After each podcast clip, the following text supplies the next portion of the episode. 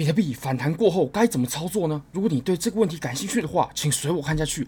目前我一样在 Bybit 上面持有仓位价值五十万美金的空单。那其实我在之前呢已经平了一部分了，你可以看到现在的仓位价值是五十万美金，那么入场价是在两万七千八百美金左右。那以结盈亏呢，已经平了，获利了结的大概有赚了呃两万一千多美金，大概是六十五万的台币。那么未结盈亏呢，还有三十多万还没有平。那我现在应该平吗？还是反弹起来我应该做多呢？好，那我们今天就来讨论这个问题吧。那如果你觉得这个收益非常不错的话，我非常推荐 Bybit 交易所，这是我换过最好的交易所，无论从挂单深度、顺滑体验、交易界面都无可挑剔。现在 KYC 入金一百美金就会立即赠送一千美金价值的比特币合约仓位，你可以选择多单或者是空单，会直接帮你开好这个。活动还是非常难得的，直接赠送一个仓位。好，那我们就回到比特币的盘面上吧。其实呢，我们现在在假日行情，对不对？那假日我们的量呢很小，波动也不至于到很大，而且这个波动很有可能是没有意义的，因为我们其实到了平日的时候呢，它都会修复回来，也就是假日它的涨跌幅呢，基本上是可以被忽略的，至少绝大多数的时候是可以被忽略的。那我们来看啊，其实我们这一段呢，它确实已经反弹了不少。自从我们插针的过后，那插针其实我们到反弹的最高点呢，其实也反弹了有三趴左右，三趴，三趴其实呃就一个这种短线来说呢，当然这这张单是比较比较偏向短线，它并不是趋势的单子。真正趋势的单子是什么时候呢？当然这个也是我们一直在等待的机会。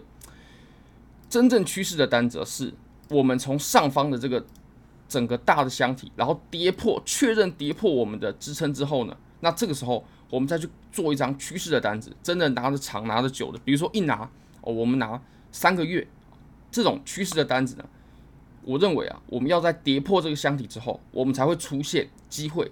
我们一直等待的其实是这个机会啊，这个才是我们在等待的这种趋势的机会。那当然，它在什么时候会爆发呢？至少以目前情况看起来呢，它并不会那么快。那我认为呢，会在我们这个月的月底到下个月月初之间。为什么？我之前其实有谈到过了，这个跟时间量能的堆积是有很大的关系的。那我一直在等待这个机会。不过现在呢，我认为我们应该再看一看。那等到真的机会来的的时候呢，我们就义无反顾的下去就好了，仓位下去就好了。好，那我们回到四小时呢，我们可以看到。我们当前啊，它是在这个支撑之上，然后获得了反弹嘛。那那其实，如果我们以短线的操作来说啊，短线的空单啊，就是你不是希望拿到它直接下破的这种空单，并不是趋势的，就是短线啊，从上面这样直接做下来这种。那其实比较好的平仓点呢，就是在这条白色线的附近的位置，我们可以分批选择挂单，或者是其实我们现在呢，也也可以考虑啊，就就直接把仓位平掉。就如果你不是到很看空了，那其实像我的话，我更是比较看空的。而且呢，我也不认为这个地方有做多的理由哦。为什么呢？虽然说我们确实是反弹的，没错，它确实在上涨，这一段在上涨，没错。但是呢，你可以看到哦，我们啊，就我们这段的量能累积来看起来的话，这段的反弹呢，它是绝对不具备任何优势的，它是没有优势的。而且呢，我们再来看啊，其实我们这个反弹啊，下跌过后反弹哦，那这个反弹呢，它其实是一个三八二的反弹哦。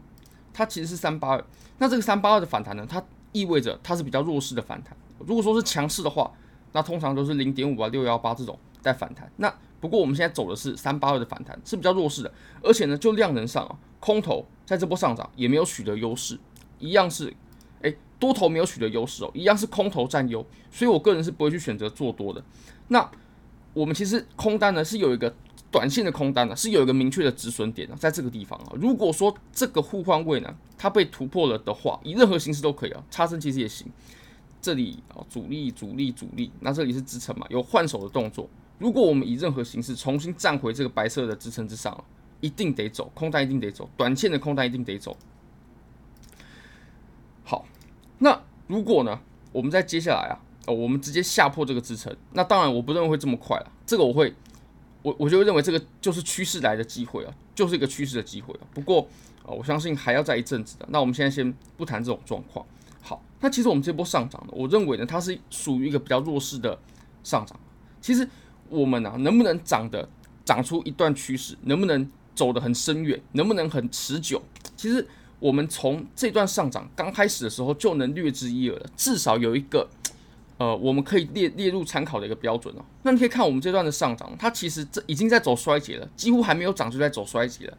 怎么说呢？你可以看哦，我们在上涨，对不对？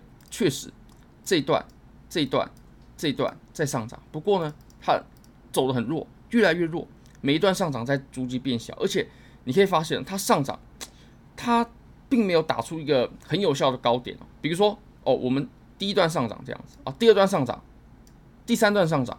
哦，那这就是一直有打出一个有效的高点。那你可以看到我们这个高点呢，它呃突破的幅度并不是很大。那这对于多头并不是一件好事。那再来是，你可以看到这是什么呢？它是不是走出了一个类似楔形的结构？楔形其实是上涨比较乏力，多头比较衰竭的这种情况才会走成这种楔形。所以这个大家务必得小心啊。而且你也可以看到，我们这个量能呢，在上涨的过程当中，它是逐级缩的。所以无论如何，我现在是不可能去做多的。对，我是不会去做多的。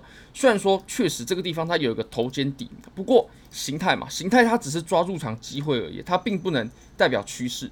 哦，这句话，嗯，我至少我不是从别人别人什么地方听的，这个这个是我自己想的，就是形态呢，它并没有办法代表趋势哦。我们在下跌过程当中走出了一个头肩底，那么我们要尊重的是头肩底还是这个下跌的趋势呢？一定。要遵循下跌的趋势，趋势为为大，趋势为主，交易就是跟随趋势嘛。那其实这个头肩底呢，它也可以作为参考，什么参考呢？入场点的参考啊。比如说你真的很想做多的，那放量突破颈线的时候可以去做多，或者是这个地方，如果说它它被放量突破了，它这样啪一根上来，然后量能爆爆拉，那空单就一定得离场。它做的是。我认为头肩在这个地方出现，它对我的意义是这个作用啊，并不能代表说哦，我们现在要走多头趋势啊，并不是这样子的。至少以我的呃观点来看，并不是这样的。好，那我们再来看一下 CME Gap 吧。你可以发现呢，现在是在二七三二零嘛，所以我们刚刚有提到，如果说持有空单的话，其实现在这个点位啊，其实啊，如果说比较保守一点的话，是可以选择平仓的，其实是可以的，因为你可以看哦，我们极有可能在平日的时候又回到这个二七。三二零的位置，那其实离现在一百，呃一百五十美金吧，它也是一段，还是有一点点利润的，还对，还是有一点空间的，毕竟有带杠杆嘛。所以如果说你是做空，然后比较保守的人呢，其实是可以选择在这个地方平仓的。那如果说你是比较激进的，你是还是比较看空的，那其实你还可以再持有一阵子，说不定会有惊喜哦，对不对？说不定会有惊喜哦，惊喜是像什么样的？什么样的情况是惊喜呢？